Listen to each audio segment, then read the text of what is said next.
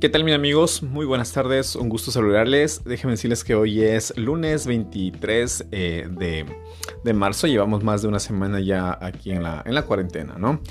Entonces, la verdad que hemos aprendido a hacer cosas nuevas, nos hemos comprometido, por ejemplo, a subir cuatro videos este, eh, nuevos al canal de YouTube, nos hemos comprometido a grabar uno o dos podcasts al día sobre todo para mantenernos la mente ocupada, sobre todo para eh, aprender cosas nuevas, eh, aprovechar mejor el tiempo y sobre todo para compartir con todos ustedes algo de lo que, un poquito, un granito de arena de lo que nosotros eh, hemos aprendido en, en, estos días, ¿no? Entonces, Esta mañana, por ejemplo, estuvimos eh, leyendo un artículo en donde decía que, nos imaginemos por un momento, nos, decía, nos decía, no, imagínate por un momento que esto no vuelve a ser como era antes. ¿sí? Imagínate por un momento de que la manera de comunicarnos con nuestros seres queridos, la manera de comunicarnos con nuestros compañeros de trabajo, ya no vuelva a ser como era antes. ¿no? Entonces nos decía, solamente ponte en situación, imagínate que las cosas ya no vuelven a ser como antes, ¿no?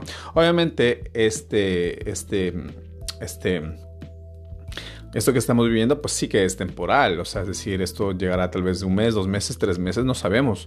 Pero la forma de comunicarnos, la forma de trabajar, la forma de entablar una conversación, sí que, sí que este, va a cambiar.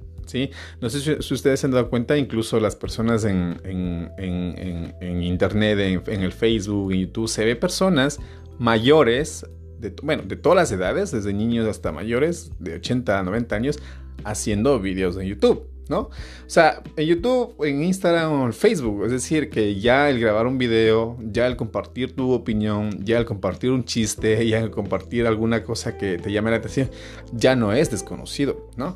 Entonces, eso me llamó mucho la atención y el artículo decía eso, ¿no? Decía, imagínate por un momento que ya el, modo de comunicación que, que conocíamos prácticamente ha cambiado. Y sí, realmente si somos sinceros y si llegamos a un punto de, de, de verlo con cabeza fría, pues sí, sí que, sí que va a cambiar y, va a cambiar para siempre, ¿no?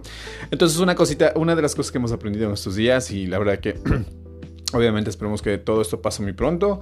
Esperemos que llevamos más de una semana en, en cuarentena y lo que más nos preocupa obviamente son los niños, ¿no? Porque ellos son los que más inquietan en casa. Pero bueno, chicos, un, gusto saludarles. Espero que más o menos tomen reflexión del artículo que hemos leído. Eh, tomen reflexión de que por un momento, por un momento, este, ponte en situación que ya el modo de comunicación con las, con las personas va a cambiar o ha cambiado. Y lo más importante decía, ¿y qué estás haciendo tú para adaptarte a esto?